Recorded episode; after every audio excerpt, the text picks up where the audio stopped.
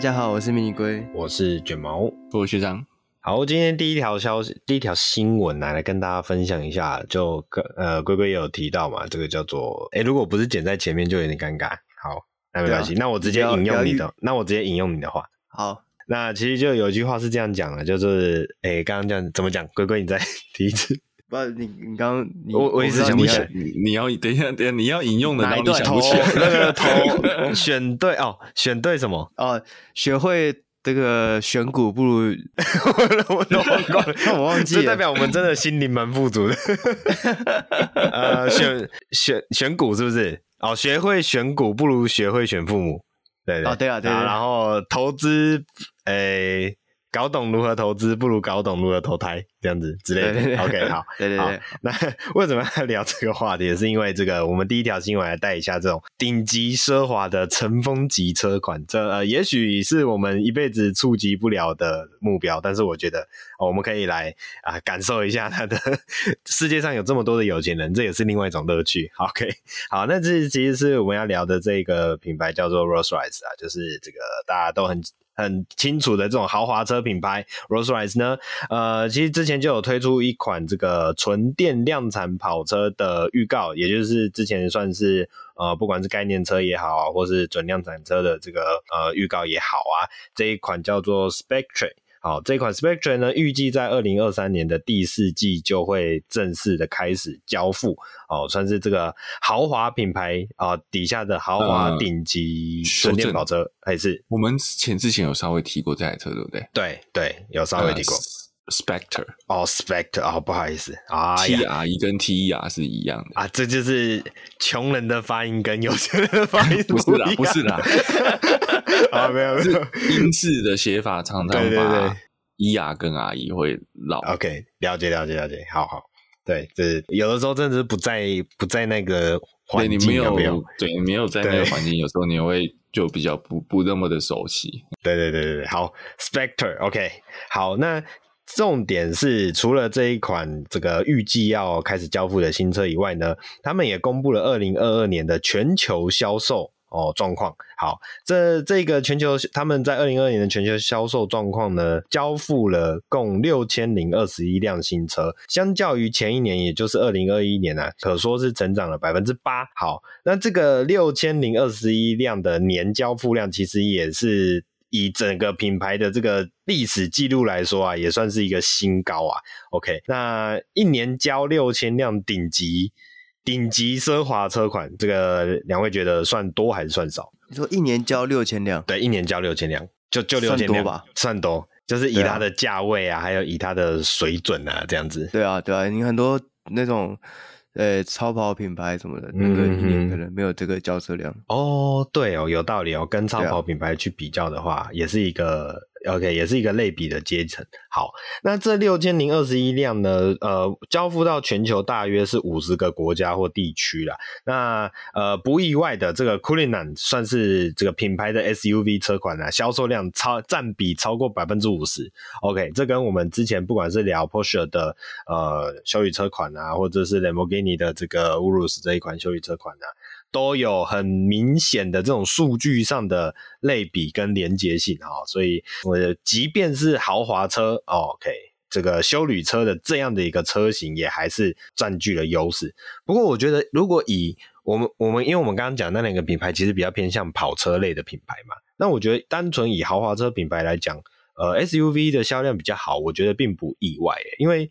你买豪华车，对啊，通常就是买那种大气感嘛，豪华大气感嘛。嗯、那你修旅车的这种构型，无论是在空间、实际空间里面的铺陈布局，或者是这种外形的这种呃显耀感，确实都会比起一般的那种轿车车型来的更为明显的。所以我自己觉得其实不太意外。那刚刚讲到第一名的是 Cullinan，那再来是 Ghost 以及这个 Phantom 啊、哦，呃，Ghost 大概有三十趴，然后 Phantom 大概有十趴。那最目前已经停产状况的这个 Rise 是不是 Rise 这一款，还有 Down 这两款其实合占了最后的百分之十左右。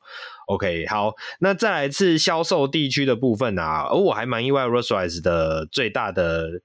销售地区是在北美市场啊，高达了百分之三十五。这个北美市场有这么大的豪华豪豪，哎、欸，那叫什么叫豪华名门嘛？可以这样讲吗？有这么多有钱人？嗯、是啊，我也不会演，哦、真的是啊。嗯、然后另外一个就是你要看他们的，但这个车车价很高了哈。嗯，那在台湾真的是顶到天，也有很大原因是税金嘛。哦，对啊，当然在那边。其实真的在美北美买车负担，就是对跟你的相对你的年收入的比例并没有那么高。哦、是是是是，理解理解。你看，像 Model 三都可以压，随随便便都压在两百万内嘛。嗯嗯嗯嗯嗯，也是。当然，他们的呃，美国就是这样啦，就是落差很大。嗯嗯，就是你的高收入、低收入啊，人又那么多。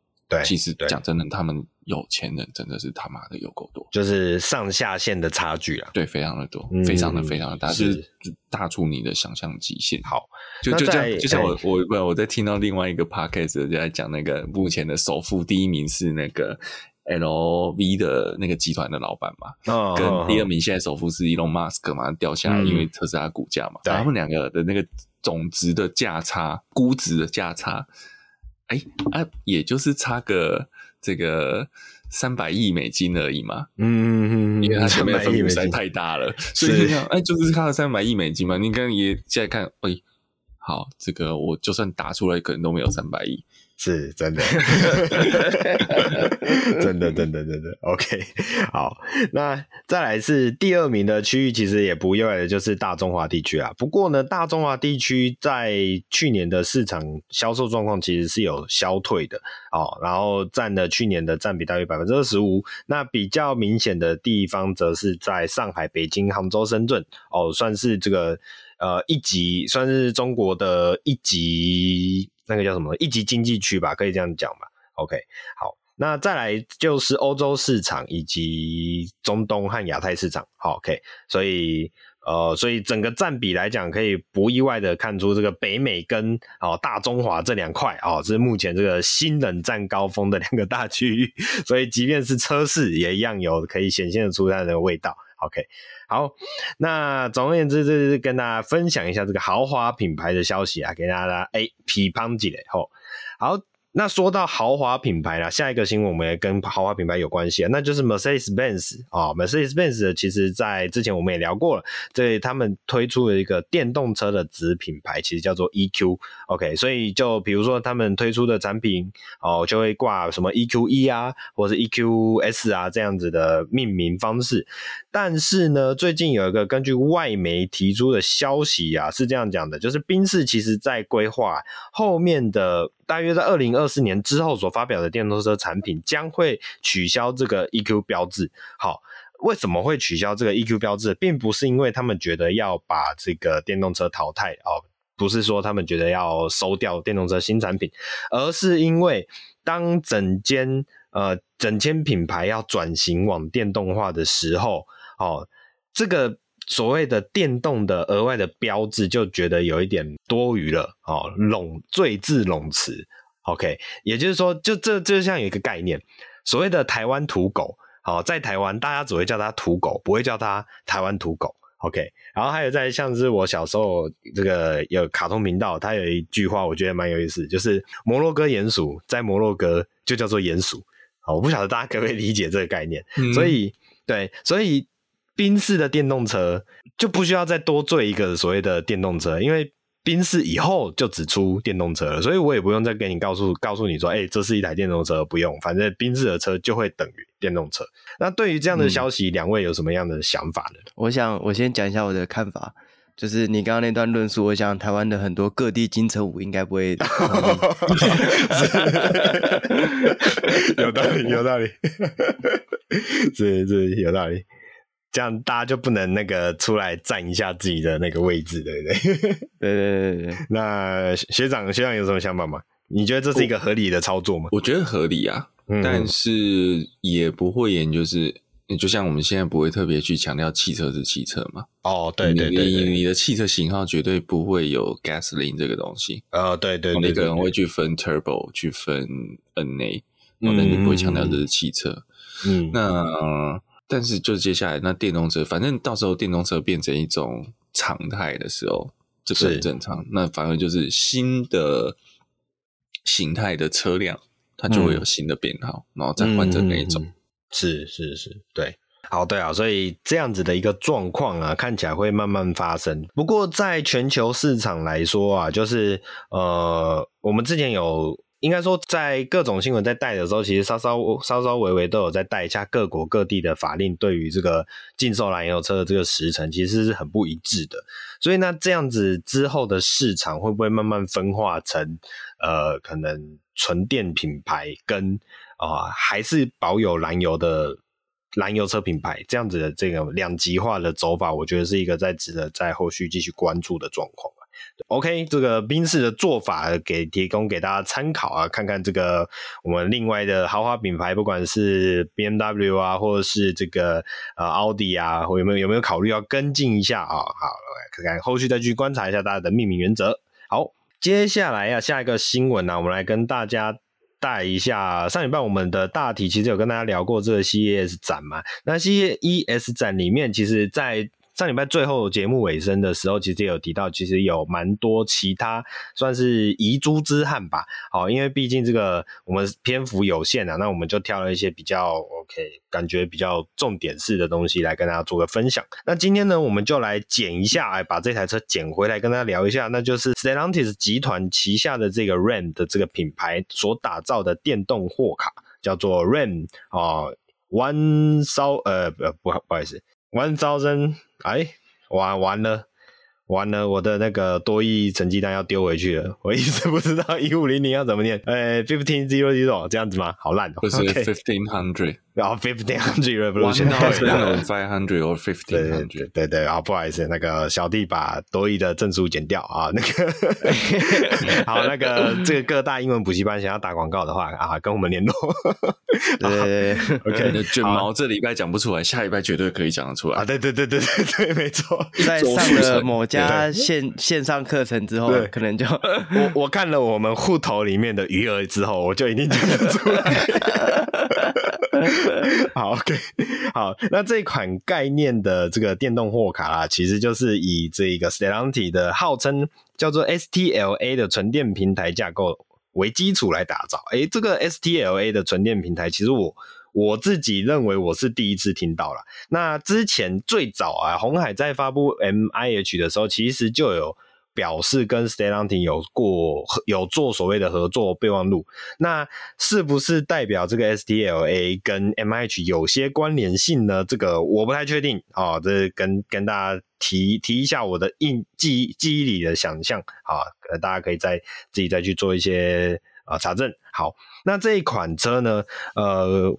预计是近期会发布所谓的量产版本的，然后一样会在二零二四年正式的问世来跟大家做见面。好，那我觉得这款车一个很大的特点。特点在于说，它的车顶啊，使用这种近乎是整片的全景天窗啊，啊，全景玻璃啊，这样子的设计呢，我觉得还蛮呃少见的。以这种货卡车来讲，还再加是再加上是北美市场，那北美市场我想象上会比较使用呃 pickup 的地区啊，都是比较那种中部、中西部啊那些地方，我的感印象中都是比较。炎热的，OK，所以这样的一个全景的大片玻璃的设计啊，呃，我自己还蛮怕坐在里面的乘客会不会觉得很很容易就热，OK，那呃除此之外呢，我觉得有一些设计上有一些巧思的地方，比如说它的这个车顶后方啊，呃，做了两个有点像尾翼。啊，这个尾翼呢里面开了两个洞，所以其实我直觉的联想，它是一个车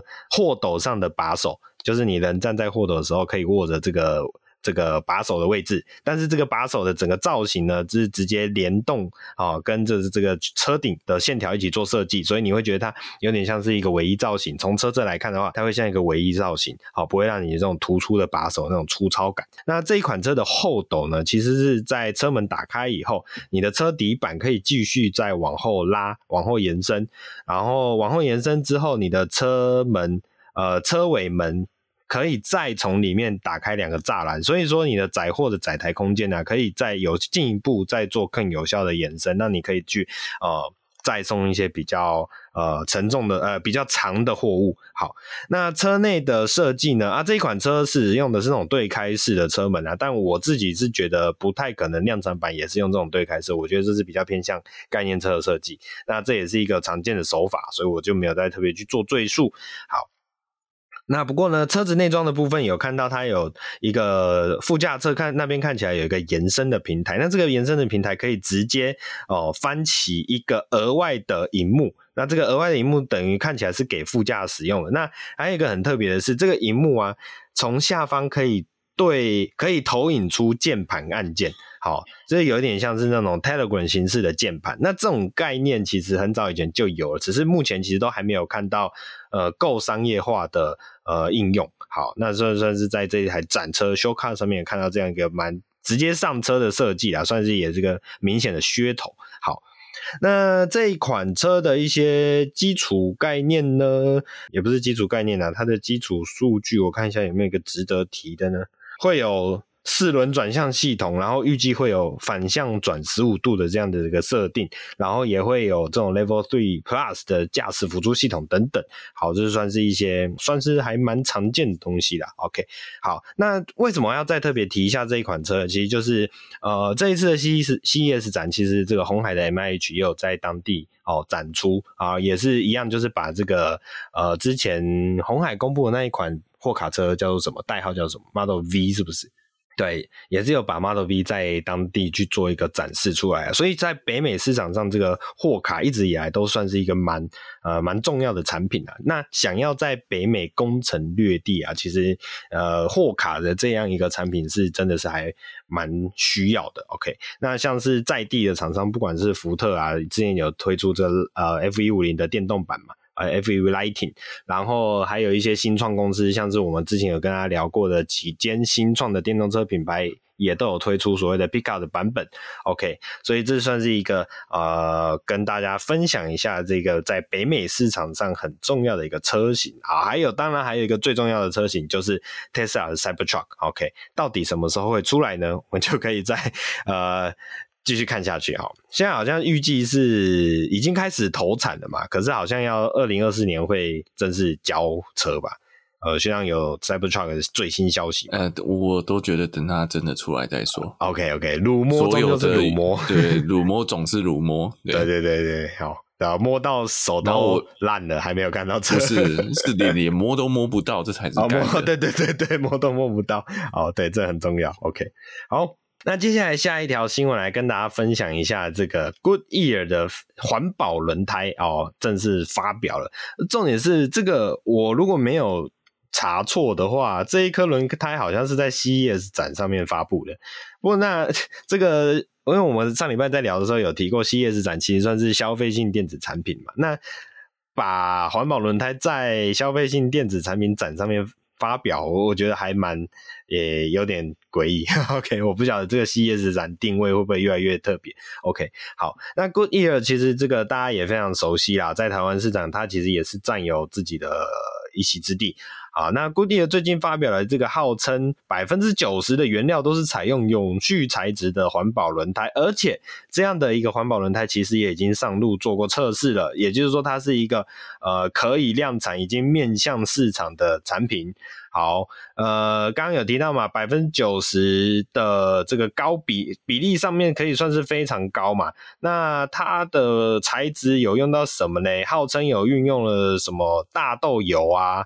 然后什么哦，大豆蛋白，然后还有这种所谓的稻谷类的废渣。其实这稻谷类就是这以米啊米，我们都知道那个米饭嘛，米饭的这个外壳通常都是被打掉，因为其实大家不会去吃它的那个外壳，所以他就把这样的一个废渣啊提取出来，哦，制作成了这个高品质的二氧化矽。好，这个二氧化矽回收使用。好，就可以去当做这个轮胎里面的支撑材料。然后呢，再来是这个你轮胎会使用的这个聚酯纤维啊，其实是使用宝特瓶还原的加工再制材料。OK，所以甚至是这个传统石油产品的树脂，也可以再使用所谓的再生型的松树树脂所取代。哦，所以就可以逐渐的这样的一款轮胎啊，它是环保价值真的是点满点好点满。好，那这样的一个东西呢，呃，预计在二零二三年就会有一个占比百分之七十的永续轮胎的版本。会量呃会问世量产问世，所以大家如果觉得有兴趣的话，也许可以去尝试一下 Goodyear Goodyear 的新产品啊、不晓得这样的一个环保轮胎，在我们平常呃用路使用上会讲究的，像是什么干湿抓的啊，或者是什么噪音啊、滚动噪音这一些，它到底会不会有所呃有所下降？性能会不会有所下降？这就要看大家实际试用起来的结果啦。好，那今天最后一条国外新闻来跟大家分享一下 Skoda 这个品牌啦。Skoda 这个品牌呢，最近发布了它的这个二零二二年的回顾。好，那二零二二年的时候，Skoda 这个品牌呢，在全球的交呃销售销售量来到了大约是七十三万七十三万台这样子的一个数量。好，那七十三万台的这个数量，其实相比二零二一年的八十七点八万台，其实是有。将近百分之十六点七，将近百分之十七的衰退了。那其实很大的原因其实是这个所谓的大环境因素啊，就是大家常讲的这个呃饭面要涨价了，都是因为油电双涨。OK OK 啊，也不是啦。其实大家二零二二年的状况，其实大家也都清楚嘛。不管是这个战争乌俄战争啊，或者是晶片短缺啊，还有像是货运的状况啊，这个大家都呃，我相信都有多多少少在注意到。好。所以这样的一个 Skoda 在这样的环境之下，还是卖了七十三万辆，也算是小有成绩。好，然后重点是我在看这个前十的市场啊，诶、我发现 Skoda 第一名的市场居然是在德国，诶，哦，德国就卖了近十三万辆的产品，这我还蛮讶异的。我以为德国人会比较想挑 Volkswagen，口袋还是很重要的。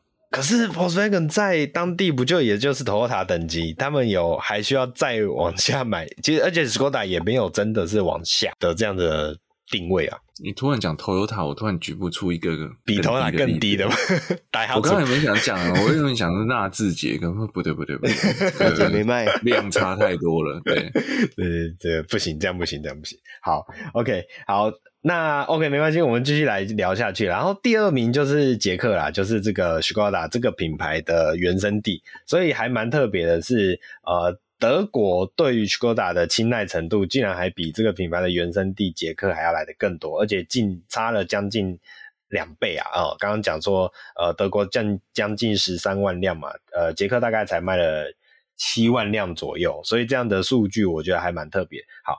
那第三大的市场就在印度。那其实 Skoda 在印度，我记得好像也有一些专有的产品啊。那印度一直以来也就是一个算是目前兵家必争的市场诶，尤其是在小车这一块，好算是一个蛮重要的市场。好，很多这种小车的产品都会在印度去做发表。那再来是，接着再来就是英国啊，然后波兰呐，哦，中国市场占第六，这我还蛮讶异的，因为我以为中国市场大家对 Skoda 这个牌会没有那么喜好啊，因为要买比较便宜的欧洲车，应该也都是以福斯为首选。嗯。不过你这个是以总销售量嘛？对，总总销售车辆嘛，人家中国分母大。哦，合理，对对对对，你这样讲就也算合理。OK，好，那七第七名之后就是法国、意大利、西班牙以及土耳其。哦，OK，那在这几些车款之中，销售最好的是 Octavia，哦，算是这个台柱啦。然后修理车来讲呢，是 Comic 以及 Cordiac。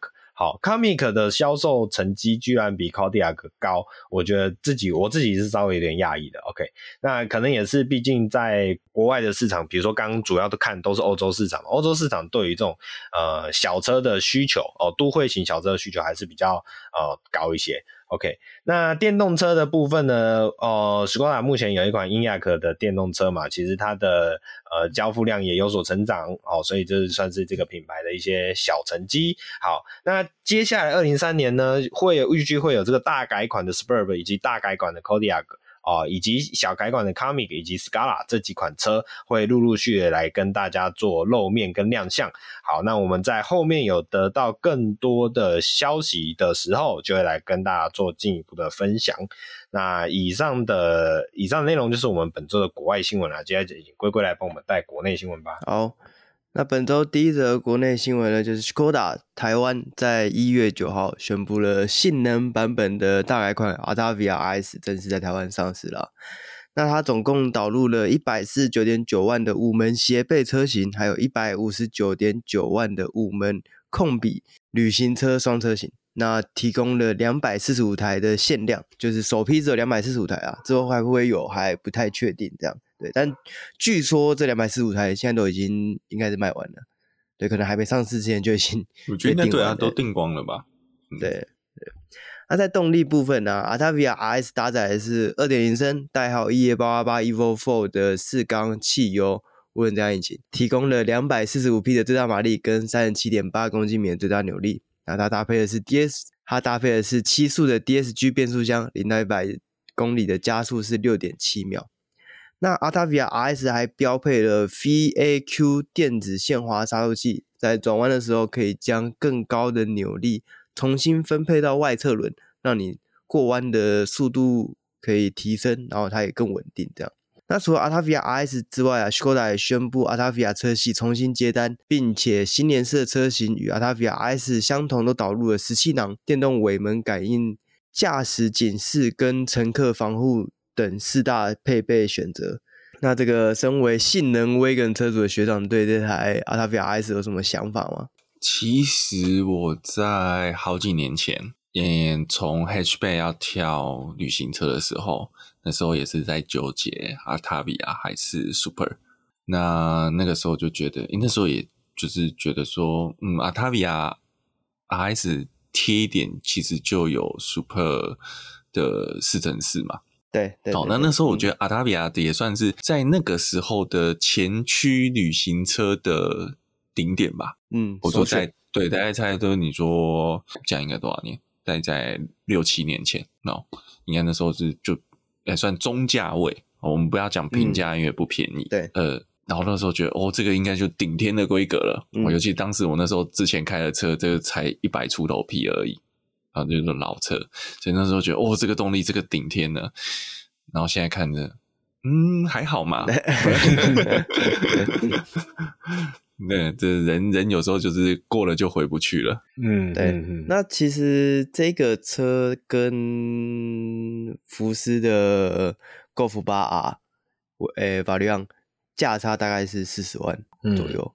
嗯嗯。不过很多人会觉得四十万好像。其实可以算是不同级距啊，我觉得是不同级距，因为它对的是 R 版本嘛，因为台湾也没有卖 R，应该讲你以它的你以它的动力，它应该要叫 GTI，对，就是两百五十匹上下的那个动力嘛，对，那引擎也就是同那个其他的引擎，差不多也就是 GTI 那个级距啊，嗯，但是 VW 没有 GTI 的旅行车，哦，对对对对对，嗯，所以你只能往上比啊啊，不然啊，还有一个就是那个 SD Wagon。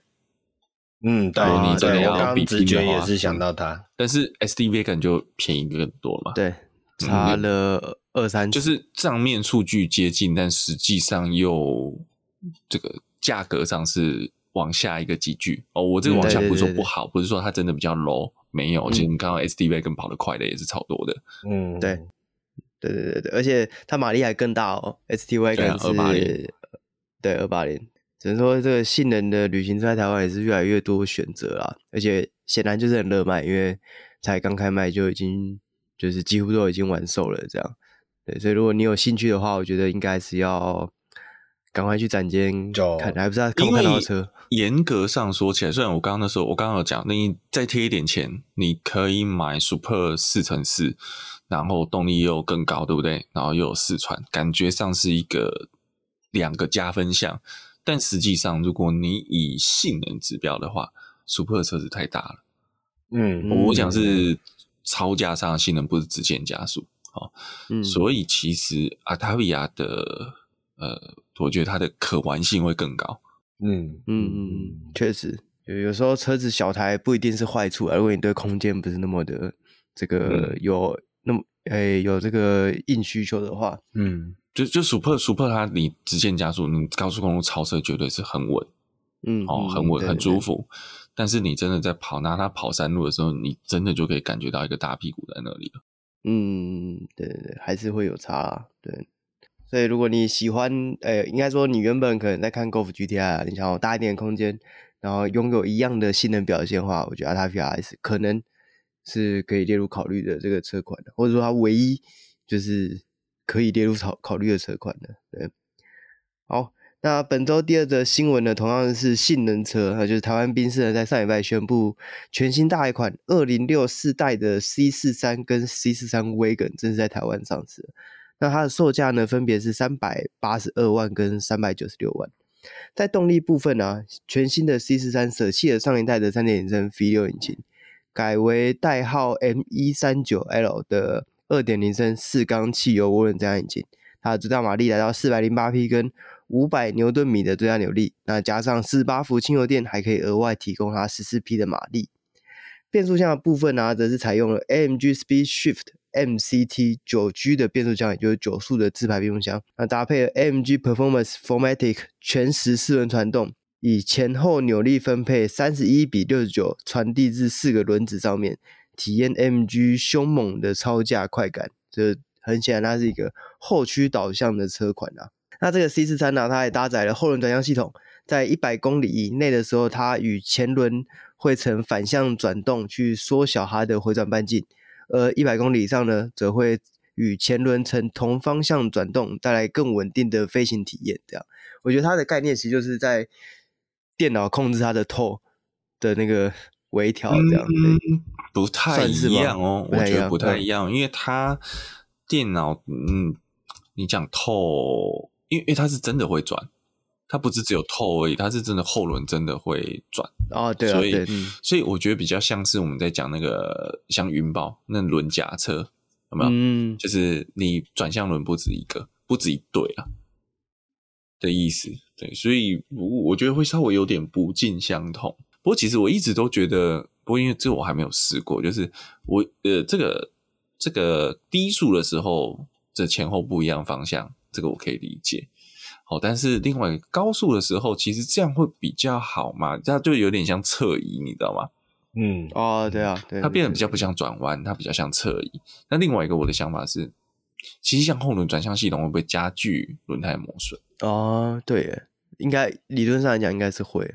呃，应该说本来啦，我们在转弯的时候，前轮跟后轮的角度路线就不一样了。其实都都会有磨损。我只是好奇说，不知道有没有人坐过车子，说同样的车，我今天有后轮转向跟没有后轮转向的时候，但我回转半径会有更好的影响。但是对轮子的磨损是不是真的也有一些变化呢？可能微乎其微啦。嗯、对啊，对对对，但蛮值得讨论的一个这个。蛮值得实测的一个项目了，所以我们应该要像九妹一样嘛，去买两台车拿来比较。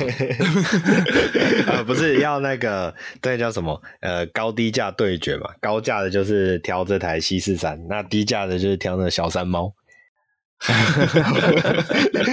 都是后轮转向。对，那小山猫应该超强的吧？哦，有有可能。小山因为它的后轮转对。对啊，对，好，那这台车其实，在台湾目前的对手，直接对手啊，对标，我认为应该是 BMW 的 M 三四零 i，但是因为 M 三四零是小改款的车型，它目前售价是四门是三六三，然后 Touring 就是五门的旅行车是三百七十万，所以等于是 M 三四零 i 它的马力虽然小一点点，三百七十几匹跟四百零八的差距，但是它是六缸，然后又好像。我个人是觉得 BMW 好像比较帅一点，不知道是不是一些车主的这种偏见啊？那你还不够成熟，也我已经到了那一个的 B N W 的运动感本来就比较强一点。呃、对，视觉上我讲不是实际性能，性能非常主观，讲也视觉也很主观。但我觉得一直以来 B N W 就是比较靠向年轻一点族群，尤其是三系列。嗯嗯，嗯，C 就你会觉得会是比较稳。对。对，可是也有加油加三百的，我好像突然这句话我又讲不下去了。这这这这是 体验不同啊，体验不同。对对对对对，然后还有啦，你会觉得 BMW 三比较帅，是因为它是最后一代小鼻孔，对，唯一仅存的小鼻孔。重点是是是，想要拥有小鼻孔又性能的旅行车，这就是最后一个。对啊，啊你看 Benz 就三一 S，其实越看越像嘛。嗯嗯，呃，甚至 W 二零六跟 W 二零五。其实，如果你对宾士不是很熟的话，对啊，好像，哎哎，这应该这样讲，就是宾士在五六年前他就已经把这个车头做的很前卫了，嗯，前卫到我现在看我还是觉得它很新，所以是老，没有过时的感，老来放吗？老来放，好像这样讲哎。还没有，应该说它是有未来感的啊！哦，我知道，我知道，我知道，预先设想，超越期待，超越期待。对啊，对对，所以我觉得这个选择上，就可能一些成熟稳重的人就会喜欢像宾士这样的气质。对，那像我这种比较肤浅的人，就喜欢 BMW 这样的运动感。对，跟我用一样的钱可以买到，呃，我用比较少的钱，我可以买到多两缸的引擎。哎，这听起来 CP 值很高，因为我穷，所以我在乎 CP 值。我会觉得，因为讲修改的极限，六缸绝对又比较高一点，因为比较容易做到更大的马力。嗯嗯，对对对对啊！所以这个好选择在个人，就看你对于哪一个品牌，这个双 B 哪一 B 会就是更有热情、更有爱这样。好。那接下来下一个新闻啊，刚刚卷毛有讲到这个 Rolls-Royce 的那个年度销售嘛？对对，那其实我这边有另外一个新闻是关于台湾的保时捷的这个新车销售的新闻啊，也就是他们在二零二二年的时候，台湾保时捷相比二零二一年的交车数字成长了大概十五趴的这个幅度，这样十五趴哦，对。对对对，哇，蛮其实蛮夸张的，蛮惊人的。对对对，据好像是亚太区就是算前几名的啊，就是前一、前二或前三之类的这个水准这样。对，而且我们刚刚才在讲说，Skoda 在这个欧洲区域的，呃，应该说全球区域的交车量是下滑的。那它的理由是大环境影响。嗯、那显然这个保时捷直接就给他打脸，啪啪。没有，应该说。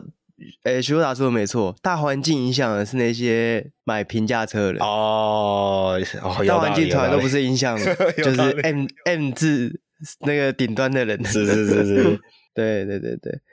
然后，诶，同时保时捷又有说到啊，目前凯宴这个车型就终究是集团卖最好的。去年整年度的凯宴的销量，全球市场加起来大概是九万多辆，这个数字就是九一一跟七一八加起来都没有它多这样。所以果然，你还是要卖修理车，你的车厂才能有更好的获利。我记得马抗凯宴是最前面，然后应该第三名是 Taycan 了吧？